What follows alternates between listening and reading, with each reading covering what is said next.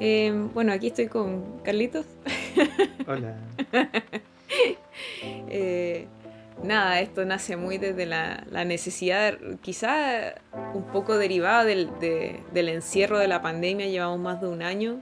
Eh, nosotros nos pasa que trabajamos juntos somos pareja, vivimos juntos, pasamos todo el tiempo básicamente. Ah, obviamente cada uno tiene su espacio, a ratos Carlos está jugando en línea, yo también juego por otro lado, o, se me ocurren este tipo de cosas en la que lo, estoy obligando un poco a participar. no. a ver cómo es.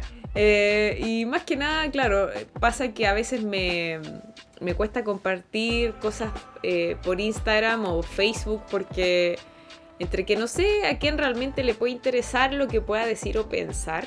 Y, a su vez me ha pasado que ahora, a raíz de una experiencia por Instagram, recibí varias respuestas de diversas personas, gente que conozco hace mucho tiempo, gente que recién conozco hace poquísimo, por, ya sea por trabajo, cosas muy puntuales. Pero me llamó la atención la cantidad de personas que contestaron eh, respecto a una historia que estaba un poco relacionada con, bueno, con la creatividad. Partió como siempre que se me ocurre algo como que me autosaboteo y al final no hago nada. Eh, y muchas muchas personas se sintieron identificadas. Después continuó la historia mencionando que en esos momentos que uno está haciendo... Ah, uno de los gatos está hablando. En uno de esos momentos en que uno está haciendo aseo o otra amiga me decía, claro, son esos pensamientos que te vienen cuando estás en la ducha, cuando estás haciendo ejercicio, cuando estás haciendo cualquier cosa, te quieres desconectar y como que empiezan a aparecer unas ideas medias raras en la cabeza, te empiezas a poner en escenarios imaginarios como le habría contestado esto y tal y cual cosa a cierta persona. Eh, y me pasó mientras estaba así en la cocina ordenando, como buena señora día domingo. Eh, y me pasó como esta, estas cosas que se leen mucho en redes sociales, que es como, ay, me agregaron a un grupo de WhatsApp de ex compañeros de colegio y lo, y lo silencié o me salí de frentón. Eh, y a mí también me pasa, o sea, a mí nunca me han invitado así de mal, nunca me han invitado a un WhatsApp de curso. A mí se me han invitado varias veces y sí, los muteo al tiro, A mí no. Con suerte estoy en un chat de egresadas de la escuela, que lo, cual agradezco un montón porque es súper diverso y muy distinto quizás a la dinámica de un chat de ex compañeros. Pero mucha gente quejándose y, me llamó la atención. Yo dije, o todos, o no voy a decir todos en verdad, la mayoría tuvimos una mala experiencia con el colegio o simplemente estamos sumamente desconectados. Entonces una amiga del, del colegio de cuando estuvo en básica porque ella, su papá trabajaba, tenía una pega donde lo iban moviendo de ciudad, entonces estuvimos un par de años juntas, que una de mis mejores amigas, eh, la Vale, me decía, yo creo que nos pasa a nosotros que no necesitamos estar tan conectados porque nuestra generación ya tenía Facebook, ya tuvo internet los últimos años de colegio o durante la adolescencia, entonces no necesitamos estar tan pendientes de los ex compañeros, como que me decía, te suben una foto y tú sabes que están bien, ah, bacán, le ponía un me gusta y chao. Como que no, no sientes la necesidad de tener que mantener el contacto. A diferencia de nuestros viejos que sí, ellos no tenían esas herramientas y hoy sí las tienen, entonces tienen esta necesidad como de, como, como de nostalgia, como de alcanzar el tiempo, como de, oye, ¿cómo estará fulano, fulana, cachai? O, ah, incluso hasta sus profesores. Mi, mi papá todavía se ha juntado hasta reuniones de curso donde se incluye a los profes. Eh, yo igual tengo algunos profes en, Facebook sobre todo y es bacán porque les tengo harto cariño. No es que no le tenga tanto cariño a mis compañeros, pero también como mencionaba en esta historia en Instagram que pasó, que algunos que sufrimos alguna situación de bullying, pasa que nos cuesta aún más quizás mantener el contacto. Em, entre primero que cada uno tiene un proceso y tiene que encontrar la forma de sanarse. Y a veces como que ya llegaste a ese punto y tienes miedo de reencontrarte con esas personas y que te saquen en cara o, que el único recuerdo que tengan de ti esté relacionado a esos momentos que para ti fueron penca, o fueron traumáticos. Que claro, porque si finalmente eso es lo que recuerdan de ti, ellos van a seguir como en ese mismo pensamiento. Y yo pienso, ¿y qué gana tenéis de juntarte con gente que te hacía bullying? Yo por suerte creo que nunca me hicieron bullying como me conocen, yo soy bien piola y tenía suerte, sí veía y conocía a los cabros que le hacían bullying, pero al menos de la gente que me ha juntado, eh, nunca ha sido con los que le hacían bullying, así que tampoco sé en qué parada estarán ellos realmente.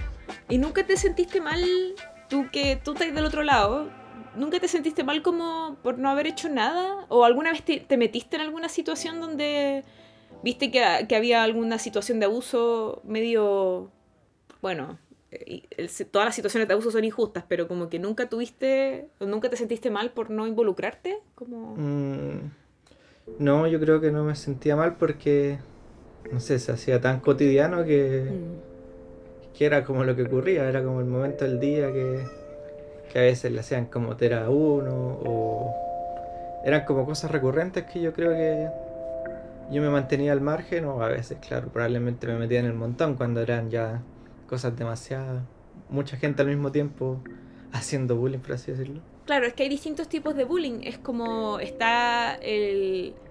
En general, de niños somos todos bien como físicos en ese sentido y claro, siempre hay como el montoncito, camotera, como ese tipo de cosas que... Eh... Sí, pues era un clásico, el montoncito, la camotera. Eh, ¿Cómo se llama eso cuando te levantan y te hacen te cantan cumpleaños. Como malteo. Malteos también. Yo tenía compañeros que le hacían. Todos los días le cantaban cumpleaños feliz, le hacían malteo, camotera. Sí, era un bullying más físico en realidad. Mm. Pero yo creo que era porque era un colegio de solo hombres, entonces. Ah, claro. Todo era más golpearse o golpearse. Claro, pero ahí esa es mi duda, porque el, bullying igual se da cuando hay, una situación asimétrica, como que hay, alguien que se siente superior al otro y, se cree con el derecho de poder traspasar la individualidad del otro. ¿Ustedes lo hacían así o tú ves que era así en el colegio de hombres o simplemente era como por molestarse? No, no era un asunto personal, no era como hacer infeliz al otro, sino más bien era como un comportamiento más o menos aceptado. Sí, yo creo que era más que aceptado, era como parte de parte de algo normal que ocurría. No sé si era para... Mm, ¿Cómo decirlo? No sé si era para sentirse más grande que otro, pero sí definitivamente era para disminuir a ciertas personas.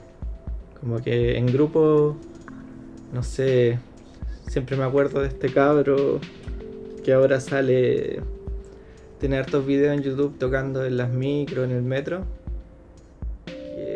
el Rafael Vudú. Claro, que se golpea la cabeza. se golpea la cabeza, que toca. Ah. Yo encuentro que ahora lo que hace es la raja, pero sí me acuerdo que él fue compañero mío en séptimo y.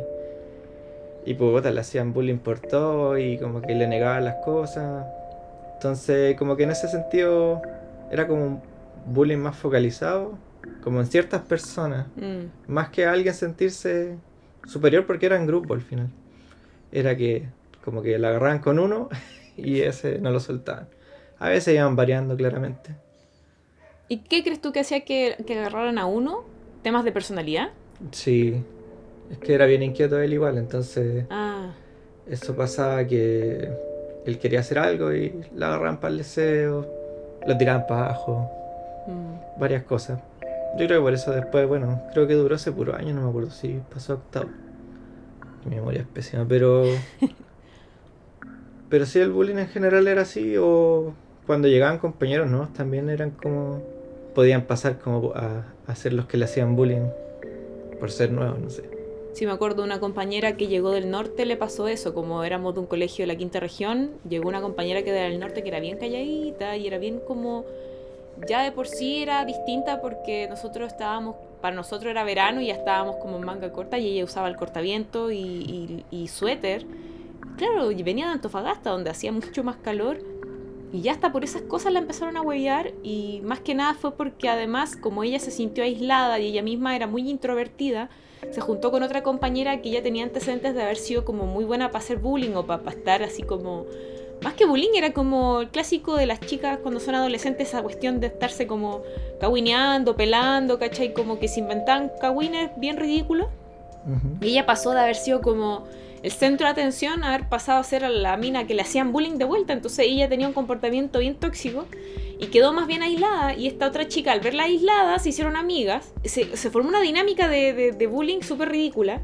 A mí me pasa que a mí me hacían bullying también, pero suena ridículo, pero me sentí un poco aliviada de que el centro de atención por un momento hubiese sido hacia otras personas, por lo cual también lo encontraba absurdo por las razones que le hacían bullying. Yo no estoy exactamente segura, pueden haber muchas razones por, por las que me hacían bullying, principalmente porque eh, también tenía una personalidad muy insoportable, yo era muy ansiosa, pero en ese tiempo la ansiedad nadie te decía cómo, o te diagnosticaban o te decían eres ansiosa. Simplemente les parecía demasiado hincha pelota, muy infantil también cuando todas las niñas como que ya empezaron como el tema de los pinchar, ¿cachai? De ir a carrete. Yo entrenaba tres veces a la semana en gimnasia, entonces como que ya de por sí estaba apartada, como que mi, mi disciplina era bastante estricta, no fumábamos, no tomábamos, no, casi que no carreteábamos. Mis compañeras más grandes sí, sabían que se podía, pero nosotras que estábamos en la preadolescencia como que no era una alternativa. Y como éramos personas entre comillas saludables, igual como que no participábamos de esos círculos. Coincidía que mis compañeras de gimnasia, al menos de mi edad, también eran así. Y además no exigían excelencia académica, tú no podías tener malas notas para estar en el equipo de gimnasia. Entonces, además yo era reñoña, excepto en matemáticas, siempre me fue mal en matemáticas. Pero en los ramos humanistas sí, entonces debo haber sido muy hincha pelota. Y desgraciadamente yo empecé a reaccionar a las burlas. Me empecé a enojar y me empecé a molestar y yo empecé a contestar. Y eso generó que efectivamente, como tú decías, como que se centra la atención en una persona, se empezó a centrar en que a mí me iba bien, tenía anotaciones positivas, era como odiable para, esa, para, para ese curso, era como que antipática. Eh, encima le va bien, es súper ñoña y, y yo empecé a reaccionar también. Entonces creo que fui como el, el como se dice, como el... el objetivo. El objetivo, gracias. Como el objetivo ideal porque yo me, me, calentaba con la cuestión, me enojaba. Eso es lo que más le gusta. Y lloraba. Siempre he sido muy buena para llorar, entonces eso también les divertía. Entonces... Eh, la Por cosas bien ridículas. O sea, yo le tenía fobia a las agujas. Y cada vez que venía la temporada de vacunación, yo lloraba y me ponía muy nerviosa y yo más encima por ser la más chica de deporte, iba de las primeras.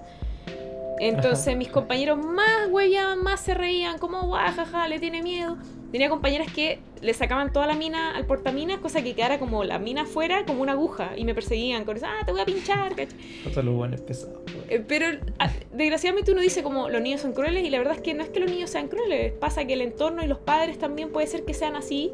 Tú no cachai qué pasa con las familias, pues entonces en ese momento, sí, yo los odiaba, pero capaz que ellos tenían sus propios problemas también y uno cuando va creciendo se va dando cuenta. Pero eh, claro, ellos no tenían idea que yo desde muy chica sufrí varias enfermedades respiratorias y eso significó que me tuvieron que pinchar chorrocientas veces cuando fui niña. Entonces le desarrollé una fobia tremenda a las agujas y cada vez que venía el periodo de vacunación yo la pasaba pésimo. Entonces me pasó que, para que cachis conectando con lo que hablábamos al principio, me pasó que, mm, que una vez un compañero de la U, o sea, perdón, un compañero de colegio, yo estaba en la U todavía, eh, y viajé donde mis viejos y mi hermano pidió una pizza. Me dijo, oye, ¿puedo ir a buscarlas que pedimos pizza? Y dije, ya, bueno. Salí, ¿cachai? Y el tipo de la moto, no le veo la cara porque tiene el casco. Yo, la buena, así, la pizza así, acá. Y me dice, Camila. Y le digo, sí. Y se saca el casco y era un compañero mío del colegio. Buena, ¿cómo estás? Y nos quedamos conversando y dije como, bueno, no tenía idea que estáis trabajando en esto. Y me dice, pucha, no, la verdad es que mm, estoy juntando unas moneditas porque estoy tratando de terminar mi carrera en mecánico. Y dije, bueno, la raja, qué buena. ¿Y tú en qué estáis? No, en Santiago, pero me vine acá unos días, bla, bla. Y lo primero que nota, me ve los brazos y me dice, oye, ¿tenís tatuaje? Le dije, em, sí. Y me dijo, pero si tú le tenés fobia a la aguja. Y fue como, como esa yo creo que fue una de las cosas más incómodas. Puede sonar muy, muy, muy simple, pero en mi cabeza fue como Sí, pero todos crecemos, ¿no? Como que, puedo que puede que haya tenido mucho miedo, pero eso no significa que yo haya como, como retrasado muchas cosas en mi vida o, dejado atrás como, como que dame la posibilidad de evolucionar, ¿cachai? Como que en vez de decirme, oye, qué bacán tus tatuajes, ¿cachai? Qué lindo, fue como, oye, pero tú no que, no que eras así. Fue como un gesto tan chico que yo dije como, qué fome. Como que fome que ese sea el recuerdo, ¿cachai? Como... Sí, pues no, si pasa eso que se quedan con esa imagen de lo que te hacían bullying también. Yo me acuerdo que una tontera, ¿no? Pero a mí me le hacían... Yo siempre he sido piola, entonces no hacía mucho, pero a mí lo que sí me le hacían, que era una estupidez en verdad, pero era que yo cuando juego algunas cosas sacaba la lengua, así como... Ah, cuando estás concentrado. Claro.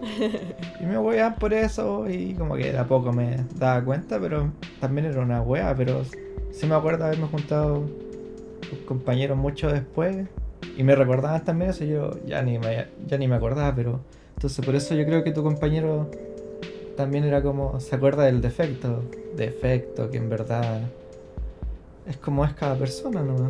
Claro. Eh, es, cuático como una cosa tan pequeña te, te puede desarmar. Y lo, lo, hablábamos, lo hablaba con hartas personas que me escribieron por Instagram, que fue bacán escuchar y leer sus su perspectivas. Y claro, muchos me decían que era eso, era como, si bien hoy son personas que están muy ajenas a la vida nuestra y al día a día y como que realmente no nos afecta a diario, de repente ponerse en ese escenario es cuático. Un amigo me decía que, que a él le encantaría juntarse de nuevo con sus compañeros de colegio y y conversar, no con todos a la vez obviamente, sino que me decía conversar con algunos porque él se sentía muy cambiado desde, desde la etapa escolar, universitaria, etc. Entonces, él quería como descubrir si los demás estaban muy cambiados. Y yo, yo le dije, encontraba que eso era una postura súper positiva al respecto. Yo le decía, ojalá a mí me encantaría pensar que la mayoría cambió y que son personas adultas como más responsables emocionalmente. Pero también me da, me puse en ese escenario ridículo y me dio miedo, como qué lata, qué lata que me saquen en cara cosas que yo hoy no tienen un peso tan relevante. O sea, otra amiga me decía que psicóloga, que agradezco mucho sus palabras, la Javi, que te adoro Javi, me decía como, claro, son parte de, de cómo uno es hoy. O sea, yo no sería hoy la persona que soy si no hubiese pasado por la adolescencia que tuve y por la infancia que tuve. Pero por otro lado, es súper difícil estar agradecida como esos pequeños traumas. Yo, yo entiendo, Caleta, la importancia de ese crecimiento pero también me producen tristeza, obviamente, me produce ansiedad, me produce muchas cosas, ¿cachai? Pero de todas maneras, como que las abrazo, digo, ok, sucedieron, ¿cachai? Sí, pues yo no diría, claro, estar agradecido, pero sí integrarlas a ti, o sea, es lo que te formó, pero es complicado agradecer. Pues. Uy, es súper complicado. Pero asimismo eh, va un poco con, con tu personalidad de autosabotearse yo creo que tiene que ver con todo eso que te generó. Yo no sé si yo que claro no sufrí tanto bullying, no, no me autosaboteo tanto, sino soy más al revés de lo hago nomás y veo qué pasa. Y después si queda mal, bueno, se arregla, no sé, pero quizás no sé si influirá eso o no. Yo creo que sí, puede ser. Pero tú, por ejemplo, tú ya, tú que tuviste una, una infancia y adolescencia un poco más piola.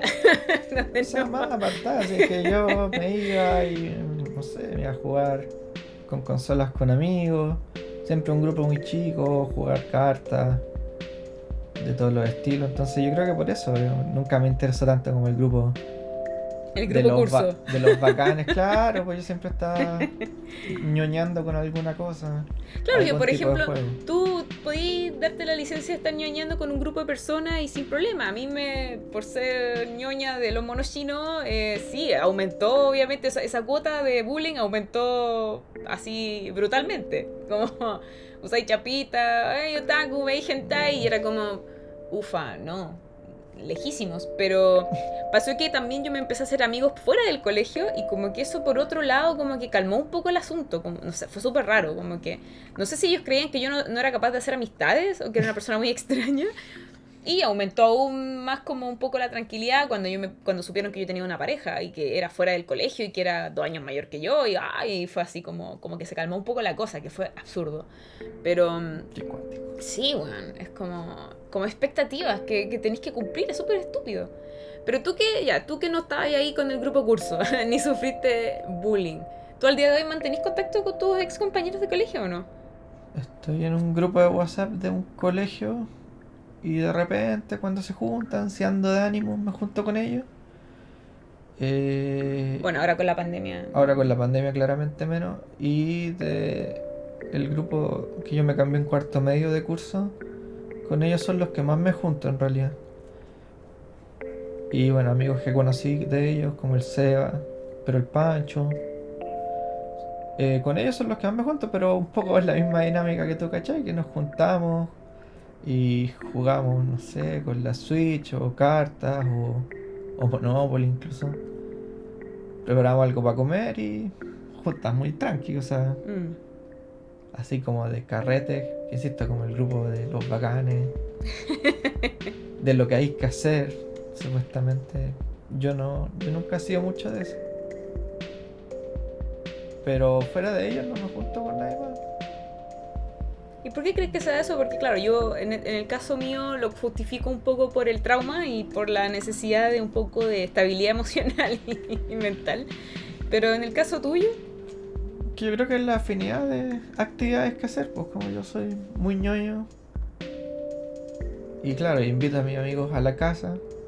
Es distinto a salir a carretear, que, que es lo que me ocurre con este otro curso, que de repente cuando me junto, claro, ir a, a chupar a algún bar y, y hacer weas que no hago tan regularmente, como que tú me dices después que ando con caña, porque claro, fuimos a tomar piscola, fuimos a hacer todas las weas que probablemente hacía definitivamente cuando estaba en el colegio, eso es lo otro. Yo sí en el colegio ah, carreteaste en el colegio. carreteaba caleta y apañaba a todas. Ah. Era, yo creo que era un poco eso que alguna vez me acuerdo que me dijeron, que yo era el que apañaba a todas. Entonces quizás por eso, de alguna forma, no, no sufría bullying y también siempre estaba ahí de alguna forma metido. Más en la media, sí, yo creo. Claro, la básica un poquito... Sobre todo, tú te cambiaste hartas veces de colegio. Sí, no, pasé como por seis colegios, no sé. Pero. Pero eso, o sea, yo me junto con re poca gente y al menos estoy tranquilo con eso. Me gusta con la gente que me junto. Siento que ahora soy más como que sí, definitivamente es lo que quiero. Más que como por obligación de lo que hay que hacer, de alguna forma. Eso es lo otro, porque también como que yo saliendo del colegio también quise como mantener contacto, sobre todo con el grupo de, amigas que se supone que hice durante la media y no pasó nada. Como que yo era de la más entusiasta como chiquilla, anotemos en una libreta nuestros números y todo. Yo creo porque en el fondo también yo nunca decidí 100% irme de la ciudad, pero cuando lo hice fue como una, una cuestión totalmente no planeada, fue como que la orientadora me sugirió y dije, ya vamos, caché, postulemos y chao. Y yo por eso ahí como que insistí un poco en, oye, mantengamos contacto, más que nada porque yo sentí que yo estaba como, como rindiéndome un poco. Dije como, ya me voy, esta es la última oportunidad y no pasó nada. Nos juntamos creo que una o dos veces después de salir del colegio. Yo fui a una sola junta organizada por los mismos compañeros, compañeros del curso, y de ahí nunca más. La, la que organizó el colegio no fui. Eh, Ah, pero igual, en tu caso, el cambio de región yo creo que influye. sí, Porque yo igual en la universidad, en carretes de universitarios me encontraba con compañeros de colegio, aunque estudiáramos distintas carreras, pero sea en Gómez Milla ah, claro. o en carretes de Arte Centro, me acuerdo uno de... ah, ¿Cómo se llama esto?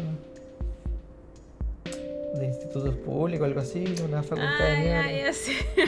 Ahí me encontraba con compañeros de colegio y eran un poco reencuentros espontáneos que claro, quizás tú no tuviste. No, sí me pasó. Igual me encontré con gente acá en Santiago, fue muy notable. Era como. ¿Y me- cómo era la reacción cuando te veían? O sea, un ex compañero que también yo sabía que él se venía a Santiago porque su mamá es bien amiga con mi mamá y, yo sabía, entonces todos sabíamos y él de hecho estuvo súper emocionado en los últimos días de clase, incluso lloró y la verdad es que yo también sabía que yo me iba a Santiago y no, no tenía la misma reacción porque claramente mi compañero era querido y era, era el más mateo, él, eh, tenía como excelencia académica, era muy simpático además, es muy simpático todavía, todavía existe. Y me lo encontré afuera de... Como él venía hacia Gómez Milla y yo venía saliendo de Gómez Milla. Y fue mu- muy sorpresivo, me abrazó y todo, y yo le dije, bueno, ¿qué hacía acá? Porque yo sabía que él estaba en ingeniería. Y me dice, es que están arreglando las canchas en ingeniería, así que vine a pedir prestado acá a Gómez Milla. Y acá todavía no habían arreglado ni siquiera el- las canchas, ni la piscina temperada, ni nada de eso. Entonces como que lo dijo un poco, así como un poco irónico, como vine a pedir prestadas estas canchas como ordinarias. Yo me reí nomás y le dije, ah, sí, pues, no, no somos bochef. Entonces fue ese el, el encuentro y con la Vale, mi amiga, que también fuimos compañera de colegio, pero en la básica, una vez fue muy notable, nos encontramos en la micro. O sea, yo estaba, me acababa de bajar de la micro y la vi a ella en la micro cuando yo ya estaba abajo y nos saludamos. Fue muy chistoso y ahí después nos escribimos y fue como, no nos hemos dado nuestros números, como deberíamos escribirnos. Sí, Claro. escribámonos, porque además con la Vale, la Vale fue mi amiga justo antes del periodo máximo de bullying que yo tuve en el colegio, entonces era mi, mi, mi apoyo. Y justo se fue, la trasladaron al papá y, y- y ahí nos escribimos, incluso todavía escribíamos cartas. Antes de, de Facebook. Eh, después nos hablábamos en Messenger, pero la Vale no se metía mucho a Messenger. Además tenía la misma situación que yo, eran muchos hermanos y había probablemente un solo computador. Y ahora sí, ya hace un par de años retomamos contacto y nos vemos y todo. Bueno, ahora con la pandemia no mucho, pero nos hablamos todos los días básicamente.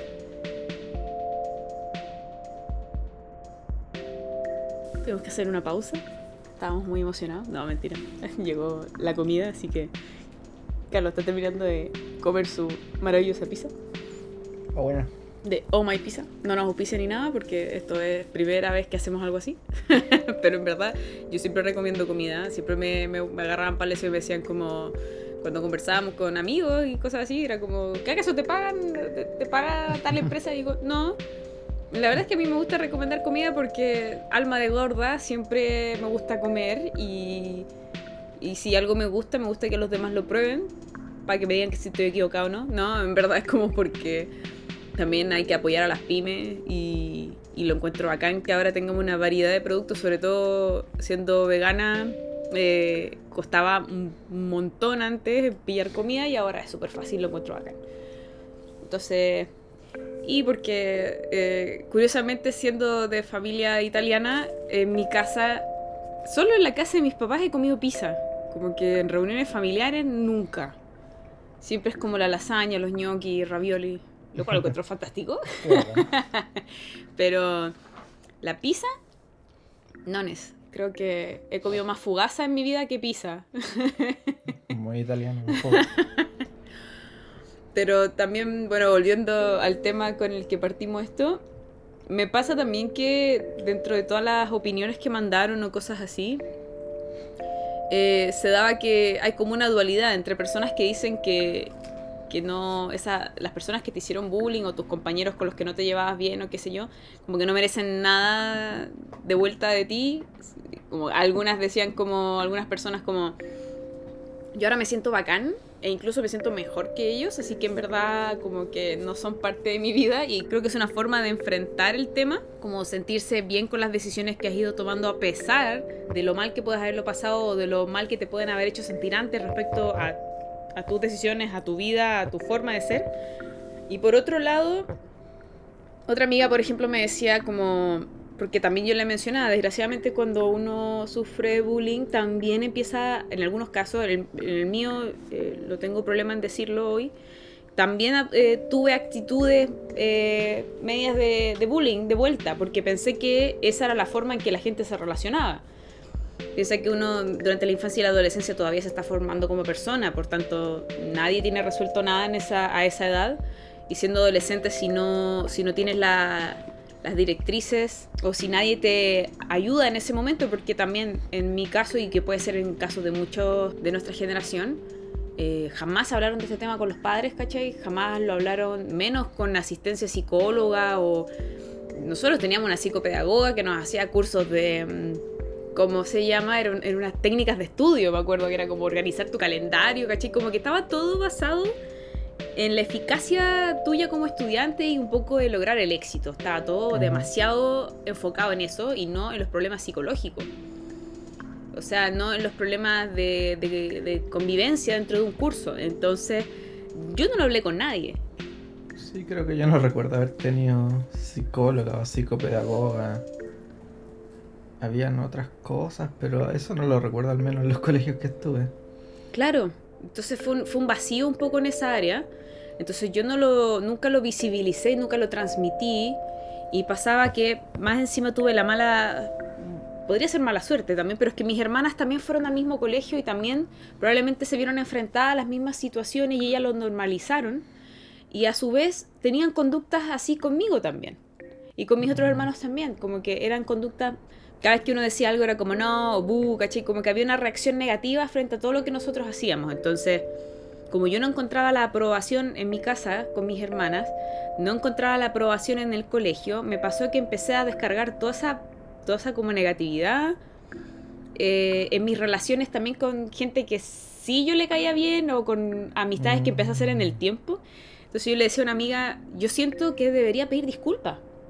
Me siento a ratos cuando me he acordado el tema, me siento mal y digo como debería haber pedido disculpas. Pero mi amiga me dice que no debería pedir disculpas porque finalmente esas cosas ayudaron a la madurez que tengo hoy. O sea, si se diese la oportunidad, si tuvieses que hablar de nuevo con esas personas, probablemente lo harías. Pero si nadie te ha pedido disculpas a ti, ¿por qué tendría que ir a pedir disculpas? Claro. Es como una cuestión que al final me decía, en ambos casos, como ya no mantienen contacto hoy y son personas diferentes, hoy son completamente desconocidos. Que compartieron en algún punto alguna parte de su vida, pero que hoy por hoy son personas desconocidas entre ellos. Entonces, y le encontré mucha lógica y muy mm, sanador, si se quiere, muy sano. No sé, a lo mejor Sí, tiene toda la validancia, lo puedo haber dicho pésimo. Pero fue interesante el- porque no, no había llegado a ese punto, porque, insisto, he visto harta, he leído hartas personas que están como muy enojadas y es totalmente válido con las personas que le hicieron bullying o, o con ese pasado que es súper doloroso. Pero también encuentro que es saludable un poco entender de que esas personas, a mí me ayudó eso mucho, entender que las personas que a mí me hicieron bullying también tenían problemas en sus vidas y esa era la forma en que ellos lo canalizaban. Desgraciadamente la descargaban en una, pero a su vez eso me enseñó a poder tener otras perspectivas también.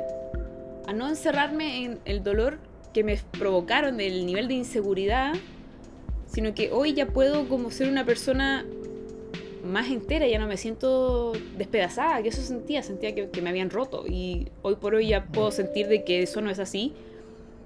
Y, y no me molesta la existencia de otras personas ni tampoco es como que las ande buscando, sino que me puse en ese escenario imaginario porque claro, se confluyen vari- varias cosas, las cosas que, que uno sentía antes, las cosas que uno piensa, las cosas que me contaron todas las personas que, que me contactaron a partir de este, de este mini experimento por Instagram, que lo encontré muy notable y lo agradezco mucho porque me ayudó a, a- Pasé como por todos los estados, como que estaba muy de acuerdo con muchas personas y todos postulaban cosas muy distintas pero me ayudó a entender de que, claro, es como, hoy por hoy no necesito ese contacto porque sí, somos personas distintas.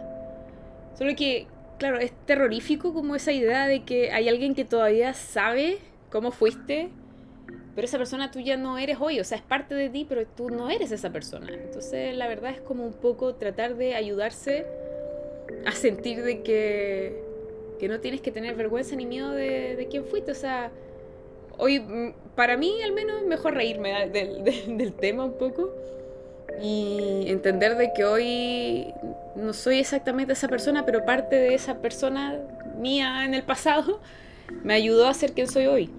Pero, o sea, yo tengo una duda con eso de saber lo que tú fuiste porque yo siento que tú eras tú y ellos te hacían bullying por lo que se les ocurriera en el momento. Y claro, y por una parte de mi persona también, pues no, no del todo. Sí, pero, o sea, así eras tú y, y ellos te hacían bullying porque era entretenido, porque había que hacerle bullying a alguien. Como que yo siento que, más que saber cómo eras tú, así eras tú y que ellos te hayan hecho bullying, yo siento que eso estaba mal. O sea, no dejar ser a los demás porque, puta, si era diferente había que huellarlo y. No sé, como que yo siento que. Encuentro como raro eso de que ellos sepan cómo eras tú.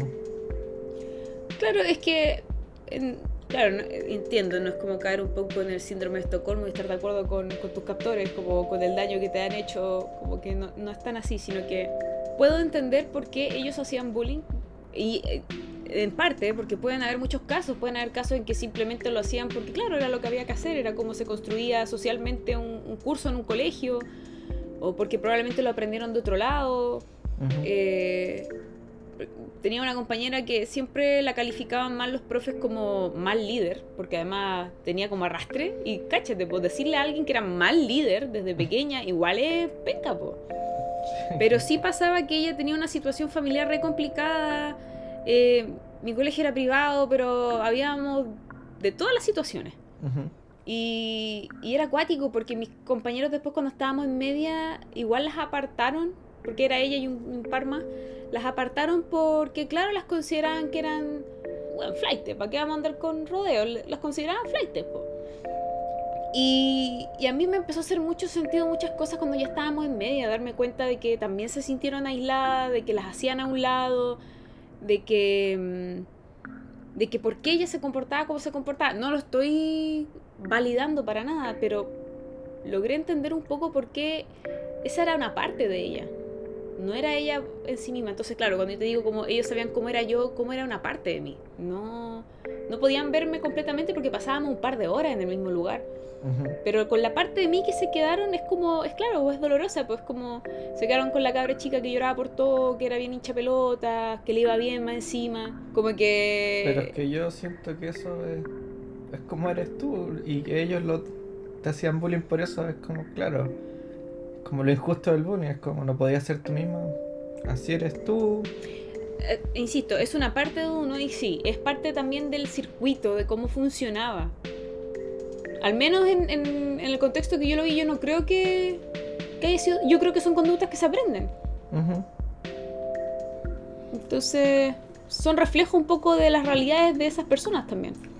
Claro, no, y, además, bueno, que tú que ibas en un colegio privado igual, ahí la gente que se reúne tienen como un mismo, no sé si forma de pensar o, pero también, claro, era privado, católico. Ah, sí, era, que hay un filtro. Era muy homogéneo en ese sentido, claro. Que va reuniendo personas más o menos afines. Y claro, yo que siempre fui público, había de todo. En el mío, a pesar de que era privado, entre comillas, igual era bastante heterogéneo, ¿no? Pero sí, había un sesgo, sobre todo cuando estaban todavía las monjas en el colegio, porque después se fueron, fue, pasó a ser como existía la congregación, pero ya no eran las monjas quienes estaban en la dirección del colegio, sino que eran personas que eran obviamente de la iglesia católica, pero no, no eran monjas, ¿cachai? Eh, y cuando estaban ellas, claro, era una cuestión sumamente como mm, de apariencia homogénea, como que todos teníamos que rezar y todos, como que jamás nunca nadie mientras fuimos chicos podía como dudar la existencia de Dios ni muchas de esas cosas, ¿cachai? Pero una vez que se fueron y ya estábamos en medio y tenía compañeros que abiertamente se declaraban ateos y no tenían ningún problema y, tenían igual que asistir a religión, pero como que se les hacía como las mismas cuestiones, pero desde su punto de vista ateo, ¿cachai? Em, hubo como una apertura un poco más. Lo mismo que pasó, bueno, hubo un, todo un tema también cuando hubo un par de compañeros de otros cursos que que eran abiertamente homosexuales y, sí, pues quedaba la cagada en el colegio. Entonces, nuestras situaciones socioeconómicas eran muy diversas también. A pesar de ser privado, había personas que estaban con beca, habían personas que nos hacían precio por, por cantidad de hijos, ¿cachai? Entonces, habían otros que históricamente teníamos a todos los hermanos en el colegio y otros que simplemente venían de paso. Entonces, éramos bien diversos en realidad. Eh, pero en algunas cosas, claro, sí eran medios como, así por ejemplo, así que les gustara el anime. A todos mis compañeros les gustaba cuando éramos chicos. Todos veían Dragon Ball, Dragon Ball Z, Los Caballeros del Zodiaco. Todos.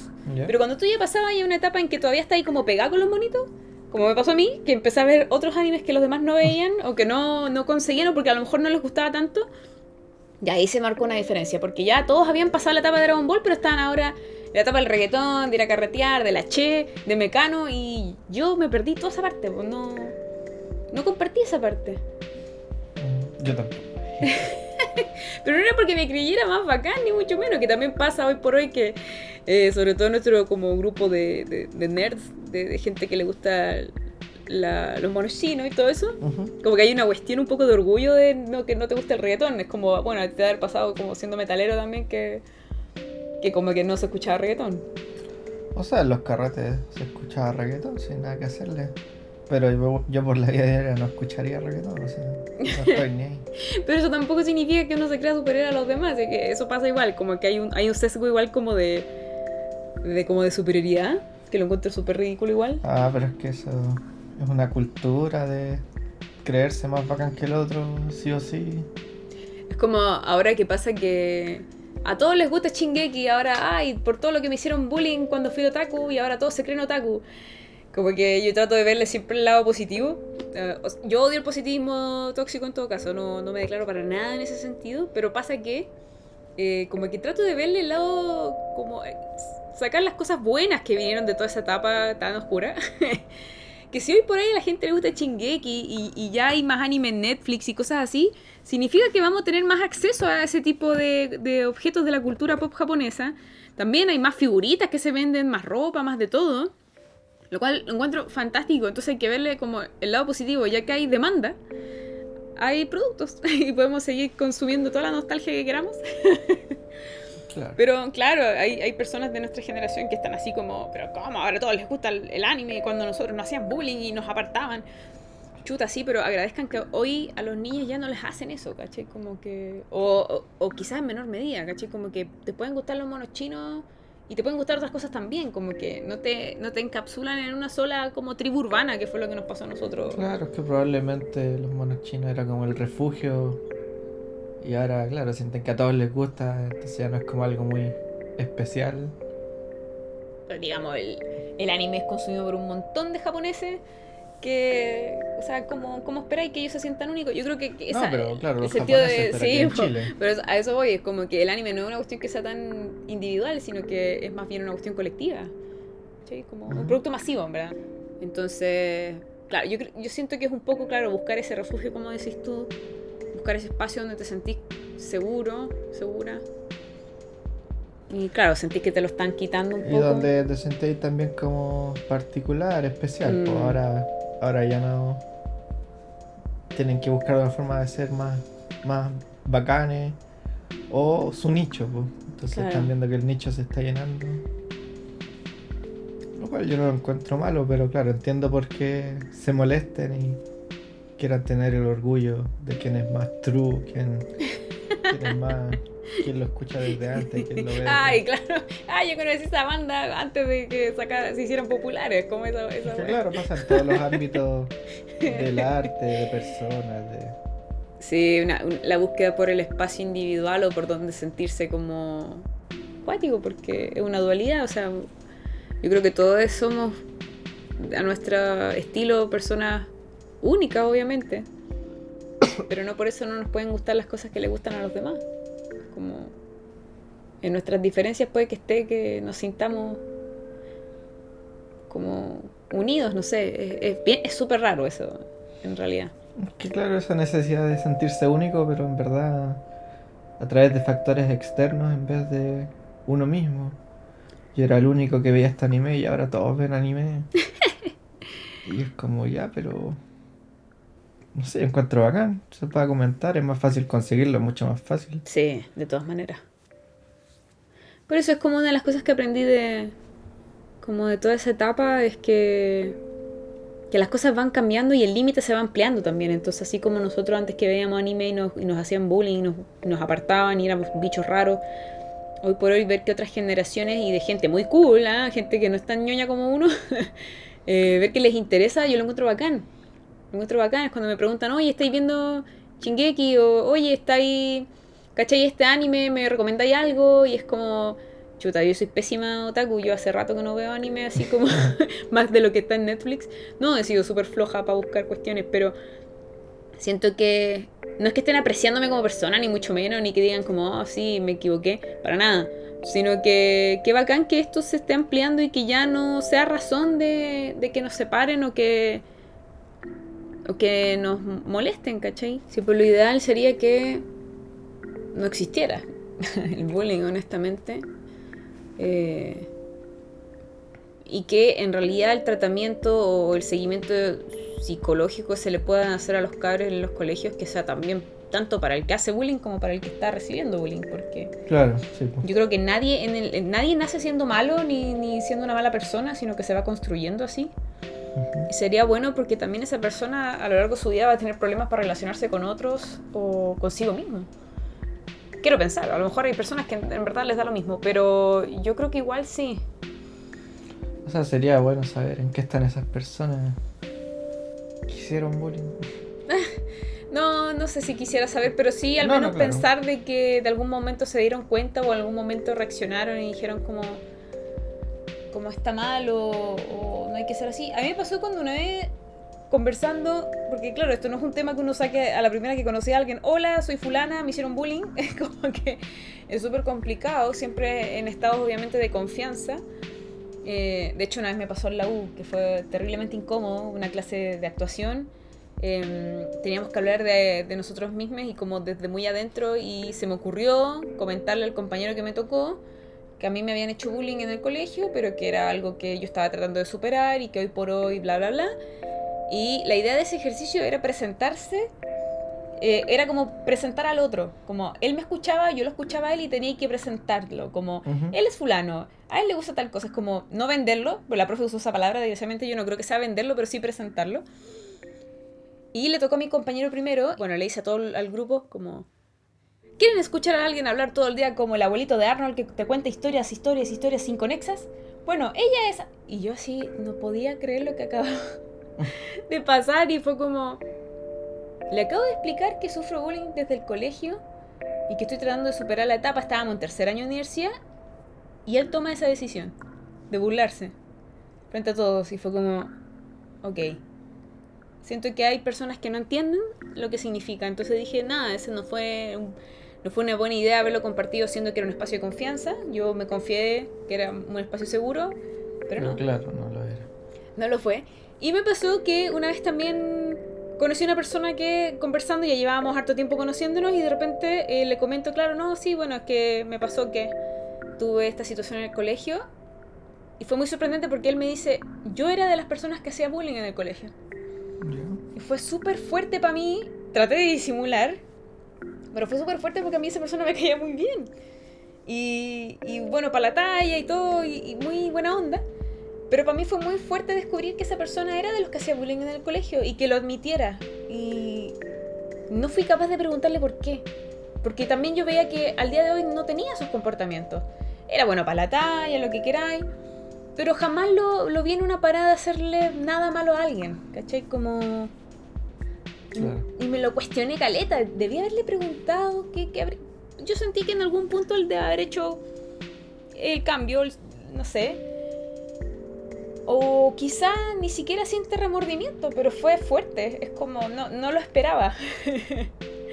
como que en general la gente con la que me he juntado o que, tengo algún tipo de relación, todos vienen de algún, de algún pasado así. Como que todos los perciben un poco este tema de que son gente solitaria o aislada porque tuvo algún tipo de relación dañina en el pasado que los hizo ser así o que más bien decidieron irse lentito conociendo gente porque por miedo a que les hicieran daño. Claro pero jamás pensé en encontrarme con una persona que fuese del otro lado. Igual fue cuático.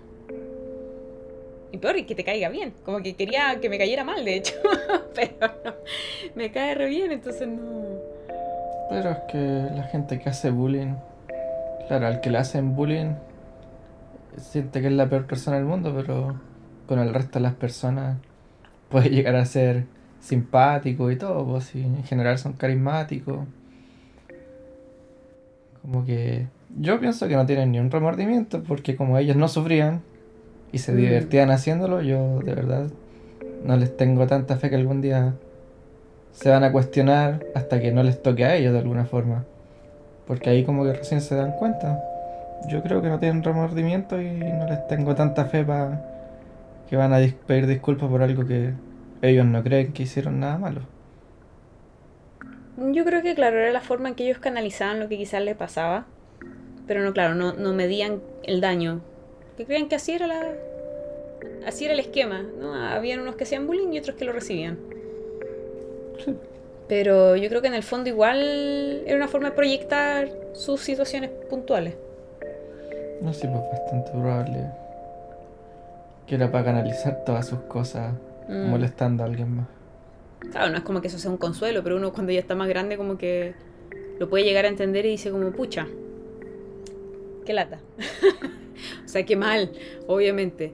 Pero, claro, yo sé que hay muchas personas que todavía pueden tener su, su herida todavía y que pueden estar todavía como un poco enojados con, con quienes le hicieron un par de años la vida imposible. Sí, pues, lo puedo entender.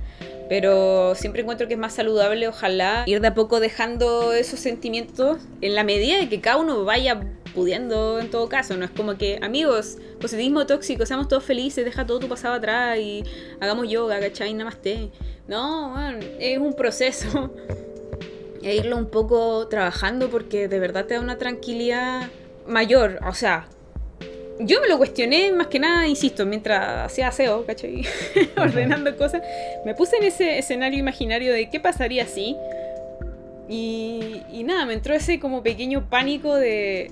Oh, ellos todavía deben pensar que yo soy de tal y cual forma, pero me quedo con las palabras de mi amiga Lavero, que me dijo que hoy entre esas personas y yo no existe nada. O sea, compartimos un tiempo en un espacio, en un establecimiento, pero hoy por hoy, así como yo cambié, ellos pueden haber cambiado y somos completos desconocidos.